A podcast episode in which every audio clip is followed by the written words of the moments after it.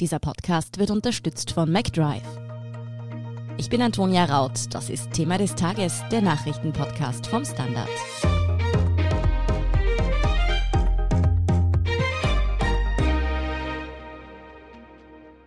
Österreichs Gesundheitssystem gerät in der Corona-Krise zunehmend unter Druck. Die Zahl der Covid-19-Erkrankten steigt und damit füllen sich auch die Spitalsbetten. Wie lange wir noch Kapazitäten haben, ist dabei nicht absehbar, kritisieren jetzt auch immer mehr Ärzte und Experten. Wie es weitergehen soll und wann wir an unsere Grenzen stoßen könnten, erklärt Michael Möseneder vom Standard. Michael, beim Blick auf die Corona-Zahlen heißt es immer wieder, nicht nur die Neuinfektionen, sondern vor allem auch die hospitalisierten bzw. auf Intensivstationen behandelten Fälle seien aussagekräftig. Wie sieht es da in Österreich denn gerade aus?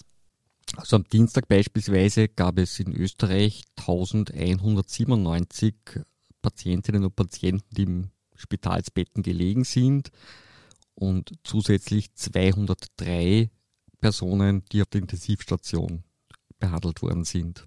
Um das irgendwie einordnen zu können, ist das jetzt viel? Waren wir im Frühjahr schon mal auf so einem Niveau oder vielleicht sogar noch höher? Bei den Intensivpatienten liegen wir noch unter dem Wert vom Frühjahr. Da war der Höchststand 267, jetzt haben wir 203. Dagegen bei den Menschen im Spital an sich, die so schwer erkrankt sind, dass sie im Spital behandelt werden müssen, äh, haben wir bereits die Spitzen des Frühjahrs deutlich überschritten. Im Frühjahr lag der Höchststand bei 857, jetzt sind wir, wie gesagt, bei 1197. Hm, ist jetzt irgendwie schnell gegangen.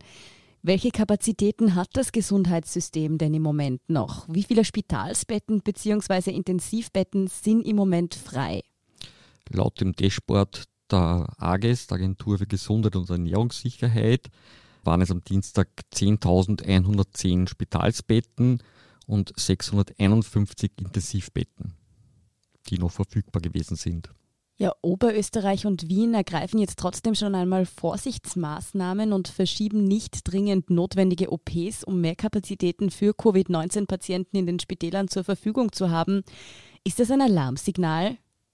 Natürlich ist das ein deutliches Zeichen, dass sich die Lage zuspitzt.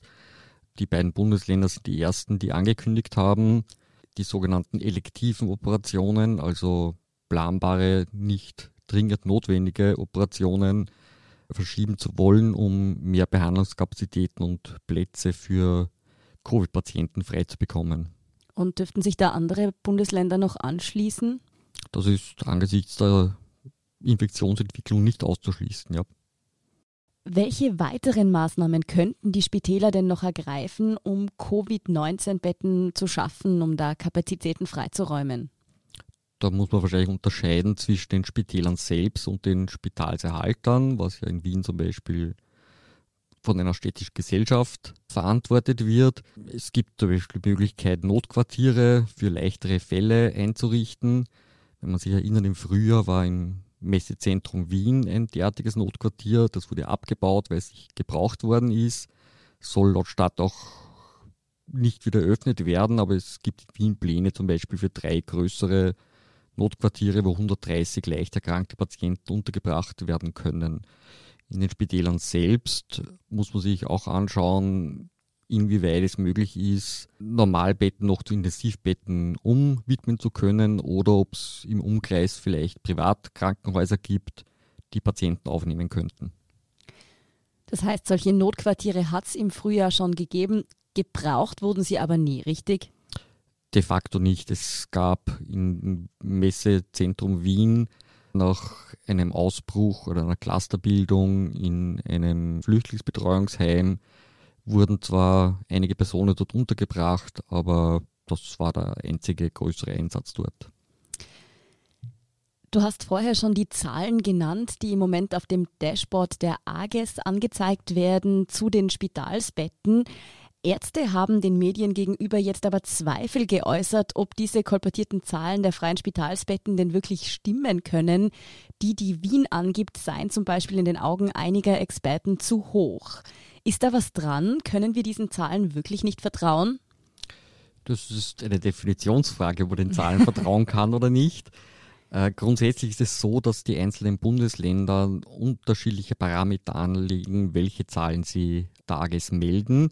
In Wien sind es zum Beispiel alle verfügbaren Spitalsbetten. In Salzburg dagegen werden nur die speziell für Corona-Patienten reservierten Betten gemeldet. So gesehen meldet Wien natürlich eine größere Zahl an freien Betten als zum Beispiel Salzburg.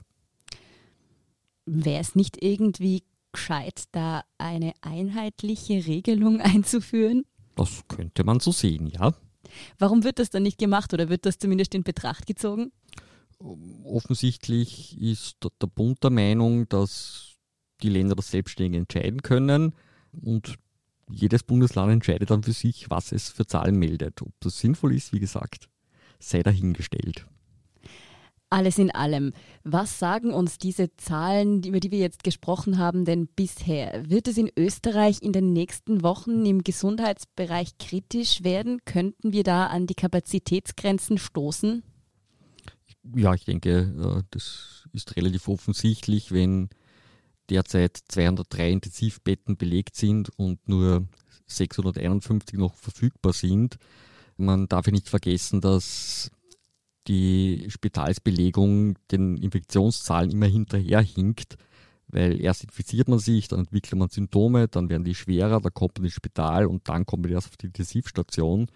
Und da rechnet man schon mit einer Zeitverzögerung von 8 bis 14 Tagen. Und da sich ja die Infektionszahlen auch rasant nach oben bewegen, besteht natürlich die Gefahr, dass es in den Spitälern eng wird. Gibt es da bis jetzt irgendwas aus der Politik zu hören, dass darauf auch reagiert wird? Ja, es gibt verschiedene Landespolitiker, die neue Maßnahmen verkündet haben. Heute war es zum Beispiel der oberösterreichische Landeshauptmann Thomas Stelzer von der ÖVP und sein Stellvertreter Manfred Heimbuchner von der FPÖ, die angekündigt haben, dass die sogenannten Garagenpartys oder Stadelfeste verboten werden sollen mit der Begründung eben, dass die Zahlen in den Spitälern langsam kritisch werden aber konkret auf die Spitäler bezogen jetzt noch nicht. Nein, wie gesagt, bis die Ankündigungen, dass planbare Operationen verschoben werden, ist noch nichts bekannt. Nein.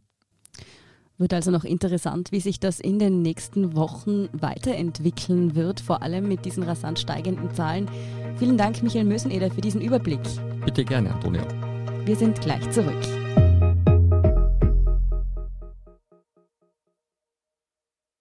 Wenn du endlich wieder einen Big Mac genießen willst oder du gerade im Auto unterwegs bist, dann stell dir vor, McDonald's bringt's jetzt wieder. Mit kontaktloser Übergabe zu dir ins Auto und kontaktloser Lieferung zu dir nach Hause.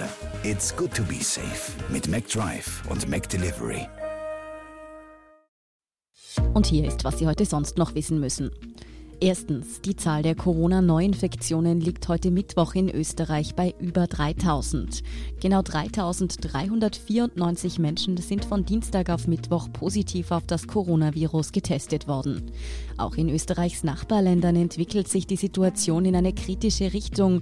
Nachdem in der Schweiz gestern über 6000 Neuinfektionen innerhalb eines Tages verzeichnet wurden, stellt auch Deutschland heute einen Rekord an Neuinfektionen auf. Fast 15.000 Menschen sind dort innerhalb von 24 Stunden Corona-positiv getestet worden. Zweitens, die Koalitionsverhandlungen zwischen SPÖ und NEOS in Wien sorgen für Schockstarre bei den Grünen. Die Chefin der Wiener Grünen und bisherige Vizebürgermeisterin Birgit Hebein sieht wenig Überschneidungen bei Pink und Rot. Die Grünen stünden deshalb nach wie vor für Verhandlungen bereit, betont sie. SPÖ und NEOS zeigen sich unterdessen allerdings optimistisch, eine Regierungszusammenarbeit auf die Beine stellen zu können. Und drittens, in der Stadt Salzburg heißt es nach einem Cluster unter den Corona-Contact-Tracern aufatmen. Nachdem 20 Personen, die Hälfte der insgesamt 40 Mitarbeiter in Quarantäne mussten, konnte die Personallücke nun innerhalb von nur einem halben Tag wieder aufgestockt werden. Und zwar mit Hilfe diverser Beamter und Personal vom Bundesheer.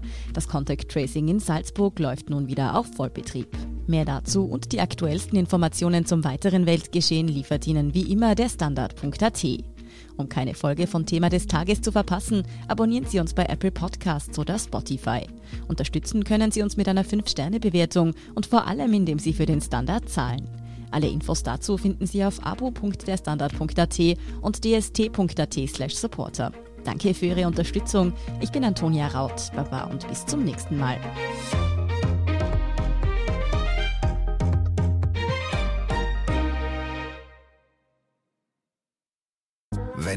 Endlich wieder einen Big Mac genießen willst oder du gerade im Auto unterwegs bist, dann stell dir vor, McDonald's bringt's jetzt wieder. Mit kontaktloser Übergabe zu dir ins Auto und kontaktloser Lieferung zu dir nach Hause. It's good to be safe mit McDrive und McDelivery.